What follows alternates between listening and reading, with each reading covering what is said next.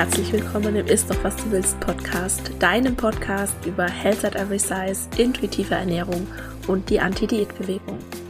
Mein Name ist Dr. Anthony Post, ich bin Ernährungswissenschaftlerin, Speakerin und Autorin und arbeite in eigener Praxis für gewichtsneutrale Ernährungsberatung und Therapie.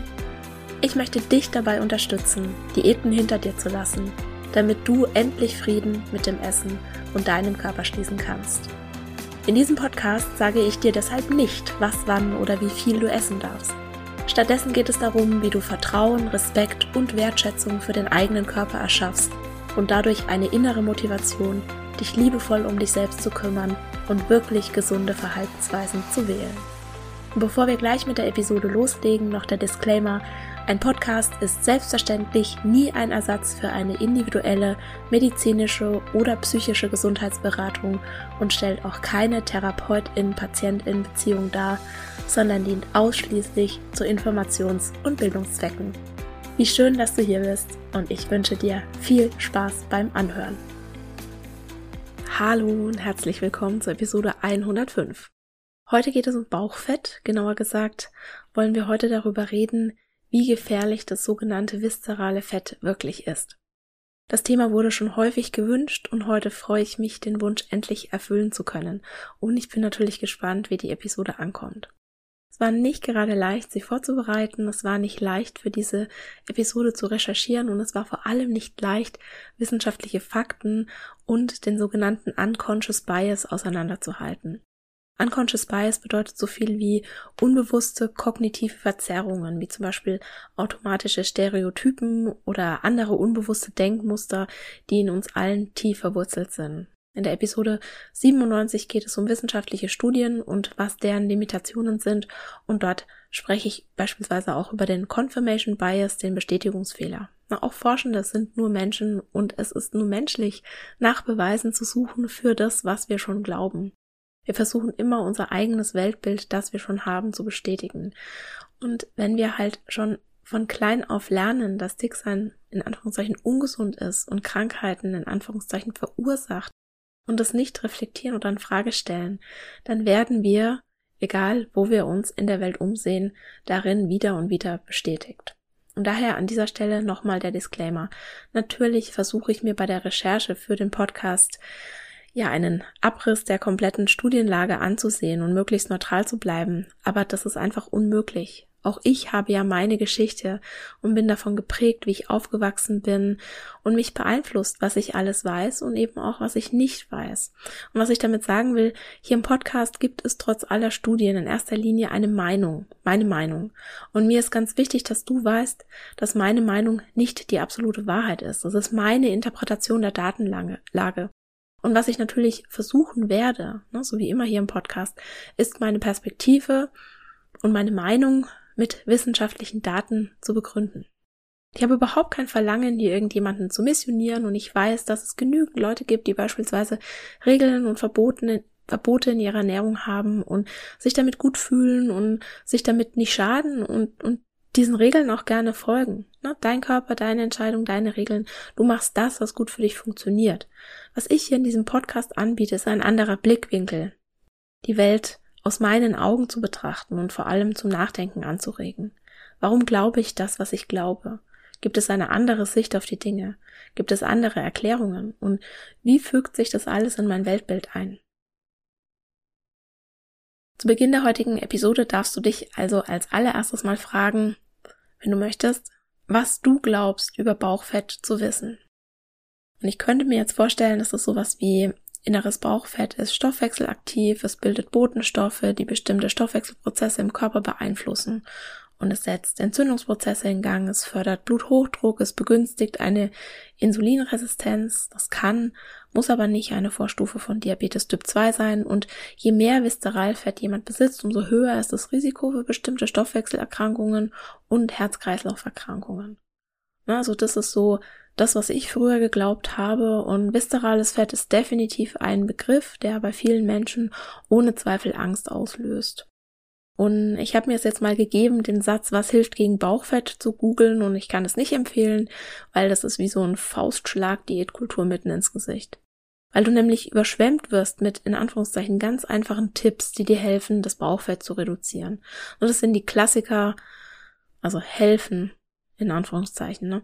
Das sind die Klassiker wie auf die Kalorien zu verachten, Fett und Zucker einsparen, viel Gemüse und Salat zu essen, die Kalorien nicht zu trinken und regelmäßig Sport zu treiben. Was so viel bedeutet wie die beiden Punkte, wo hauptsächlich angesetzt wird, ist Ernährung und Bewegung, was im Umkehrschluss dann so viel heißt wie, das hast du bisher falsch gemacht, jetzt sage ich dir, wie es richtig geht und das löst dein Problem. Und dann wird auch ja, ziemlich schnell abgefahrenes Zeug empfohlen, wie Grüntee-Extrakt oder Artischockenwasser oder Grapefruit, die dann alle das Bauchfett in Anführungszeichen schmelzen sollen. Ne? Aber das ist alles einfach nur ein super Marketing, das in der Diätkultur auf fruchtbaren Boden fällt. Aber alles, was das verbrennt, ja, ist sicher kein Bauchfett, sondern höchstens den Inhalt eines Geldbeutels. Es gibt auch keine Gemüsesorten, die über Nacht das Bauchfett zerstören. Das ist alles Diätkultur BS. Und es werden auch häufig andere Faktoren genannt, tatsächlich, die Bauchfett begünstigen, wie jetzt eine genetische Veranlagung oder psychische und soziale Faktoren.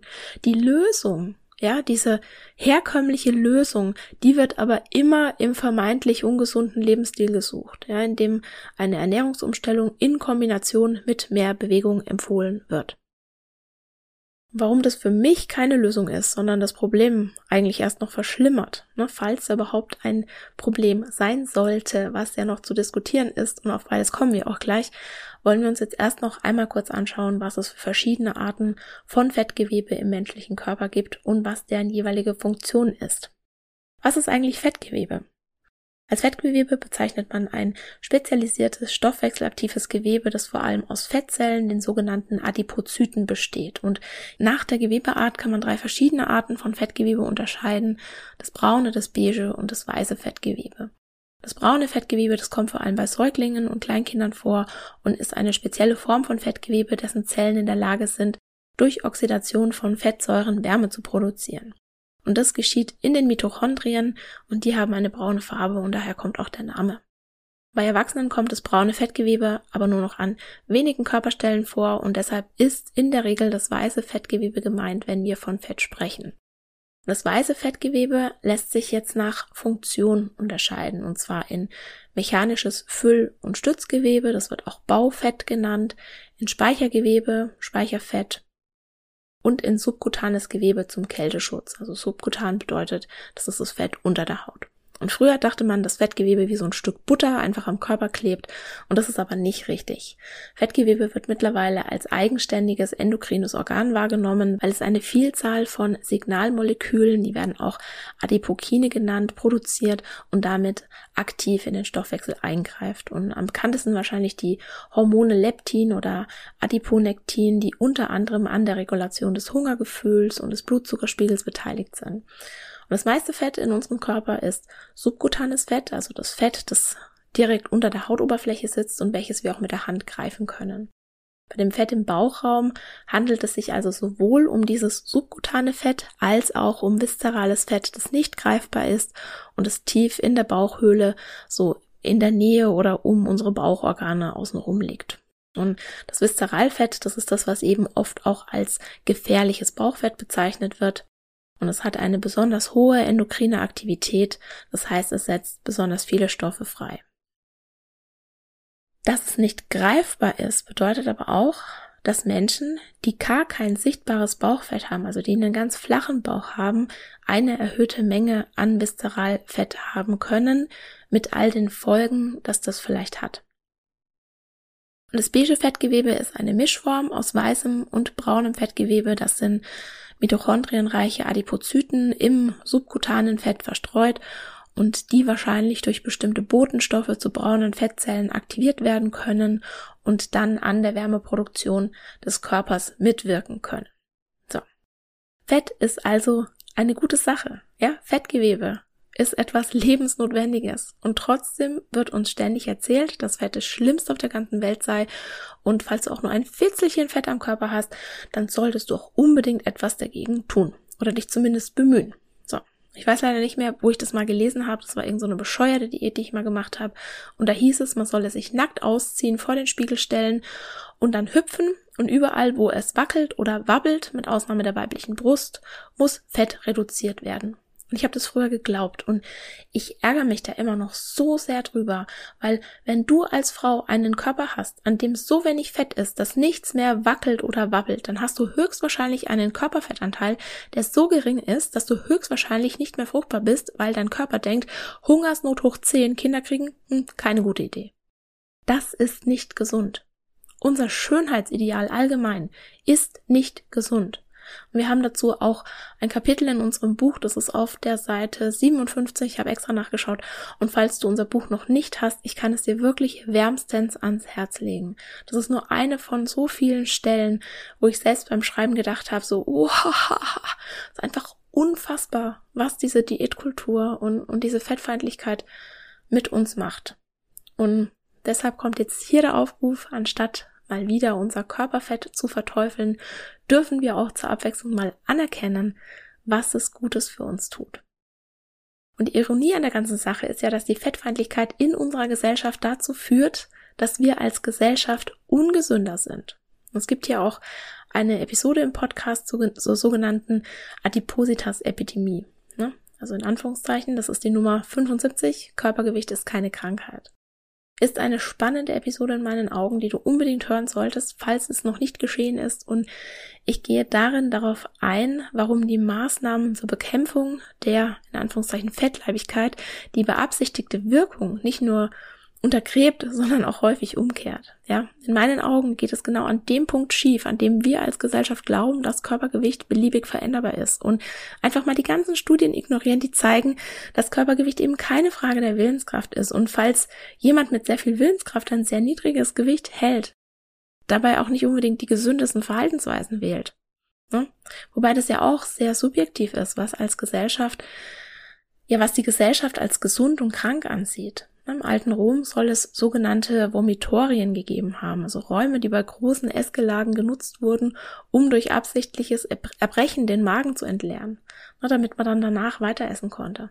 Das wurde als normal angesehen und nicht als krankhaftes Verhalten. Und heute stufen wir absichtliches Erbrechen unter dem Namen Bulimie als Krankheit ein. Oder für mich ist es mittlerweile ich sage mal, unnormal, den Hunger auszuhalten oder Mahlzeiten auszulassen, ne, obwohl der Körper ein ganz klares Signal gibt, hallo hier, ich brauche jetzt Energie, ne, oder ganze Lebensmittelgruppen wegzulassen. Das sind für mich jetzt nur drei von so vielen Beispielen für essgestörte Verhaltensweisen, die in unserer Gesellschaft nicht nur normalisiert sind, sondern gefeiert werden. Ne, was als gesund und krank angesehen wird, ist also auch immer Definitionssache und das ist nicht unbedingt objektiv, das kann auch sehr subjektiv sein. Das Problem ist, dass wenn wir dicken Menschen sagen, dass Fett gefährlich ist, dann beeinflusst das auch schlanke Menschen. Das hat Auswirkungen auf uns alle. Und wir können nicht dicken Menschen vorbeten, dass sie abnehmen sollen und uns dann wundern, warum die Inzidenz von Essstörungen zunimmt. Die essgestörten Verhaltensweisen, die sind genau dieselben. Die Auswirkungen auf den Körper auch. Und der einzige Unterschied, den wir machen, ist, dass wir es abhängig vom Körpergewicht als problematisch ansehen, ne, wenn jemand sehr schlank ist, oder als fördernswert wenn jemand dick ist. Das macht keinen Sinn. Und ebenso wenig dürfen wir uns wundern, warum dicke Menschen statistisch gesehen kränker sind. Das, das, sind sie schon allein aus dem Grund, weil sie nachweislich seltener zur Vorsorge gehen, länger bei Beschwerden warten und dann ganz oft abgespeist werden mit, ja, jetzt nehmen sie halt mal ab. Es gibt dann noch mehr Beispiele. Ja, sobald dicke Menschen nicht mehr schlechter medizinisch versorgt sind als schlanke, da können wir uns gerne nochmal anschauen, was das für einen Unterschied macht. Oder dann vielleicht auch nicht mehr, ne? Mal ganz abgesehen davon, dass etwas mehr Fettgewebe am Körper höchstwahrscheinlich die Lebenserwartung erhöht und auch bei bestimmten Erkrankungen das Outcome verbessert. Das hast du vielleicht schon mal unter dem furchtbar stigmatisierenden Begriff Adipositas-Paradoxon gehört. Und die Frage, die jetzt natürlich immer noch im Raum steht, ne, bei einer Episode, die heißt Panikmache Bauchfett. Wie viel Fett ist denn in Anführungszeichen zu viel? Und ab wann sollte man dann etwas dagegen tun? Also nochmal zur Erinnerung. Ja, viszerales Fett ist ein aktives Stoffwechselgewebe, das Stoffe freisetzen kann, die deiner Gesundheit schaden können. Wir wissen auch, dass ein höheres Körpergewicht mit einem erhöhten Krankheitsrisiko korreliert. Und beides will ich auch überhaupt nicht abstreiten. Wir dürfen aber nicht vergessen, dass wir nicht wissen, ob ein hohes Körpergewicht diese Krankheitsrisiken tatsächlich auch verursacht. Ja, auch schlanke Menschen können einen hohen Anteil an viszeralem Fett haben, so dass man nicht automatisch davon ausgehen kann, dass Menschen mit dickem Bauch auch immer viel viszerales Fett haben. Es wird zwar immer angeführt, dass man mit einem Maßband den Bauchumfang messen und das Risiko abschätzen könnte, aber die Fehlerquote dabei ist riesig, und zwar in beide Richtungen. Sowohl, dass bei schlanken Menschen das Risiko unterschätzt wird, als auch, dass es bei dicken Menschen überschätzt wird. Und jetzt nur mal fürs Protokoll.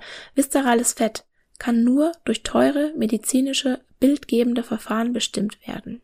Der Goldstandard ist die Magnetresonanztomographie, abgekürzt MRT. Und es gibt Studien, die zeigen, dass zwischen dem mittels MRT gemessenen intraabdominalen Fettvolumen und dem BMI kein Zusammenhang besteht. Das glauben aber viele. Und wenn einem dann noch die eigene Fettfeindlichkeit im Weg steht, ist es halt auch schwierig, überhaupt mal auf die Idee zu kommen, das zu hinterfragen, was man glaubt. Diäten sind aber trotzdem nicht die Lösung, weil sie bei einem Großteil der Menschen dazu führen, dass nicht nur das Gewicht steigt, sondern Diäten erhöhen auch den Anteil an Bauchfett und das Stresslevel, was sich in erhöhten Cortisolspiegeln widerspiegelt, die sich definitiv negativ auf den Körper auswirken und unter anderem den Anteil wiederum an viszeralem Fett erhöhen. Das Stichwort ist hier Fat Overshooting. Aber beispielsweise mal in die Episode 30 ist es rein. Da erkläre ich das, was das ist. Also kurz gesagt ist, wenn du Diät machst und danach wieder zunimmst oder wenn du vorsätzlich Gewicht verlierst und danach wieder zunimmst, dann nimmst du erstmal mehr Fettmasse zu als ähm, Magermasse, die du ja auch während der Diät verlierst und so verschiebt sich eben dieser Anteil an Fett und Muskelmasse und normalerweise lässt du das ja nicht normalisieren, sondern während du noch mehr Fettmasse hast als Muskelmasse, fängst du schon wieder die nächste Diät an, sodass sich dein Fettanteil sozusagen aufschaukelt und besonders eben auch der Anteil an viszeralem Fett. Und das würde ja in der Logik, mit der argumentiert wird, das Problem sozusagen verschlimmern. Ne? Und wir wissen auch nicht, was zuerst da ist. Sind die Menschen erst dick und haben dann mit einer höheren Wahrscheinlichkeit gesundheitliche Probleme oder sind sie schon krank und nehmen als Folge davon zu? Das wird ja beispielsweise gerade bei der Insulinsensitivität diskutiert, ob nicht die Insulinsensitivität zuerst da ist und dann das Körpergewicht als Folge, also sozusagen als Symptom davon steigt. Was ja dann auch hier wieder bedeuten würde, dass wir mit dem Versuch, vorsätzlich Gewicht zu verlieren, wieder auch nur versuchen, das Symptom zu behandeln, aber gar nicht oder, naja, wenn wir vielleicht Glück haben, dann vielleicht zufällig beispielsweise oder aus Versehen, na, die Ursache angehen. Und wenn wir dann auch noch zu der schlechteren Gesundheitsversorgung, der Schuldzuweisungen, der Beschämungen, der Scham der Betroffenen und dem Stress, der dadurch ausgelöst wird und die Stigmatisierung und die Diskriminierung dann noch hinzurechnen, ja, dann würde ich definitiv sagen, dass es ganz schön unreflektiert und im schlimmsten Falle ignorant ist, einfach zu behaupten, dass viszerales Fett die Freikarte sozusagen ins frühe Grab ist. Und da wir immer noch keine sichere, gesunde und nachhaltige Methode gefunden haben, um aus dicken Menschen dauerhaft schlanke zu machen, würde ich, aus meiner Perspektive, wie ich die Dinge sehe, definitiv auch sagen, dass in Bezug auf das viszerale Fett Panikmache betrieben wird. Die die allermeisten Menschen nicht gesünder macht. Dafür aber einige andere sehr viel reicher. Wir wissen nicht, wie gefährlich viszerales Fett wirklich ist. Es gibt hier zu viele Variablen in der Gleichung, um das genau sagen zu können, welchen Einfluss und vor allem auch, ja, wie groß der Einfluss des viszeralen Fetts wirklich ist. Na, alle Paper, die ich bisher gelesen habe und die sozusagen die Risiken vom Bauchfett in Anführungszeichen beweisen, die kontrollieren nicht auf Gewichtsstigmatisierung oder auf Weight Cycling. Und wir wissen ja, dass beide Risikofaktoren für bestimmte Krankheiten sind. Und zwar egal, was du wiegst. Ja, wir können das alles nicht richtig unterscheiden. Und deshalb ist es schwierig zu sagen, Bauchfett macht krank, Bauchfett verursacht dieses und jenes, weil wir einfach in dieser Gesellschaft leben, die fettfeindlich ist. Und wenn jemand ein hohes Körpergewicht hat, dann kommt es ja nicht isoliert, sondern mit allerhand Nebenwirkungen, nenne ich das jetzt mal. So. Was können wir jetzt tun? Also in meinen Augen besteht die Lösung darin, weiter an der eigenen Körperakzeptanz zu arbeiten und die Zeit und Energie darauf zu verwenden, Selbstversorge zu betreiben, um eben das eigene Wohlbefinden und die eigene körperliche und geistige Gesundheit auf lange Sicht zu verbessern. Ja, Diäten können das nicht leisten. Und praktisch umgesetzt kann es beispielsweise heißen, dass du Diäten aufgibst und aufhörst, dir Lebensmittel zu verbieten, was dann auch gleichzeitig wieder die Wahrscheinlichkeit von Essanfällen verringert. Ne? Wenn du die zehn Prinzipien der intuitiven Ernährung in dein Leben holst, dich auf Genuss konzentrierst und deinen Körpersignalen wie Hunger und Sättigung vertraust, ja, das wird deiner Gesundheit und deinem Wohlbefinden auf jeden Fall zuträglich sein. Ja, Diäten können das nicht von sich behaupten. Wenn du dir eine Community aufbaust, die dich unterstützt, du eventuell mehr Bewegung, vor allem Spaß an Bewegung in dein Leben holst und dich auf deine mentale Gesundheit konzentrierst, indem du beispielsweise an deinem Stressmanagement arbeitest. Es ist ja in der Episode schon ein paar Mal angeklungen, dass Stress ein Risikofaktor für viszerales Fett ist und eine Sache, die auch immer wieder unterschätzt wird, ist Schlaf. Zu wenig Schlaf steigert ebenfalls das Risiko, mehr viszerales Fett einzulagern, weil sich chronischer Schlafmangel ebenfalls negativ auf den Cortisolwert auswirkt und auch die Hunger- und Sättigungshormone aus dem Gleichgewicht bringt. Ja, also Selbstfürsorge kann wirklich dein, dein Wohlbefinden und deine Gesundheit positiv beeinflussen. Und selbst wenn, also gehen wir mal davon aus, dass sich viszerales Fett wirklich direkt und aktiv und ursächlich auf die Gesundheit negativ auswirkt, dann sind Diäten trotzdem nicht die Lösung. In meinen Augen ist es Health at Every Size, es ist Selbstfürsorge, es ist Körperakzeptanz und alles, was dazugehört. So, und das war's für heute. Ich habe noch keine Ahnung, was nächste Woche für ein Thema hier im äh, Podcast zum Besten gegeben wird, also ich zum Besten gebe, aber es wird selbstverständlich mit Gesundheit und Gewicht zu tun haben, denn um dieses Thema geht es ja in der dritten Staffel. Und ich hoffe, dass du jetzt heute einiges mitnehmen konntest zum Thema Bauchfett und ich freue mich, wenn du nächste Woche auch wieder dabei bist. Und das war's für heute. Ich danke dir von Herzen fürs Zuhören und hoffe, dass dir die Episode gefallen hat und dass du ganz viel für dich mitnehmen konntest. Die wissenschaftliche Datenlage sagt ganz eindeutig, dass Diäten die körperliche und mentale Gesundheit gefährden und langfristig zu einer Gewichtszunahme führen. Aber was, wenn das Gewicht die Gesundheit belastet oder jemand eine chronische Krankheit hat, wie Bluthochdruck, eine Fettstoffwechselstörung oder einen Diabetes? Spätestens dann ist es doch sicher gerechtfertigt, eine Diät anzufangen und damit zu versuchen, vorsätzlich Gewicht zu verlieren, oder? Nein. Nur weil jemand eine Diagnose hat, wirken Diäten trotzdem nicht. Sie erhöhen nur die Scham, wenn eine nachhaltige Gewichtsreduktion, wie zu erwarten ist, nicht funktioniert und den Leidensdruck, zu erst gestörten Verhaltensweisen zu greifen. Die gute Nachricht, um deinen Blutzucker wieder in Balance zu bringen, beziehungsweise ganz allgemein etwas für deine Gesundheit zu tun, musst du dir weder Lebensmittel verbieten noch eine strenge Diät einhalten und du musst auch keinen vorsätzlichen Gewichtsverlust anstreben. Alles, was du brauchst, ist Selbstversorge. Und auf meiner Homepage www.antonipost.de kannst du dir für 0 Euro ein zwölfseitiges E-Book herunterladen, das dir fünf Strategien an die Hand gibt, wie du gewichtsneutral und bedürfnisorientiert deinen Blutzucker positiv beeinflussen kannst. In diesem Sinne, isst doch was du willst und alles Liebe, deine Antonie.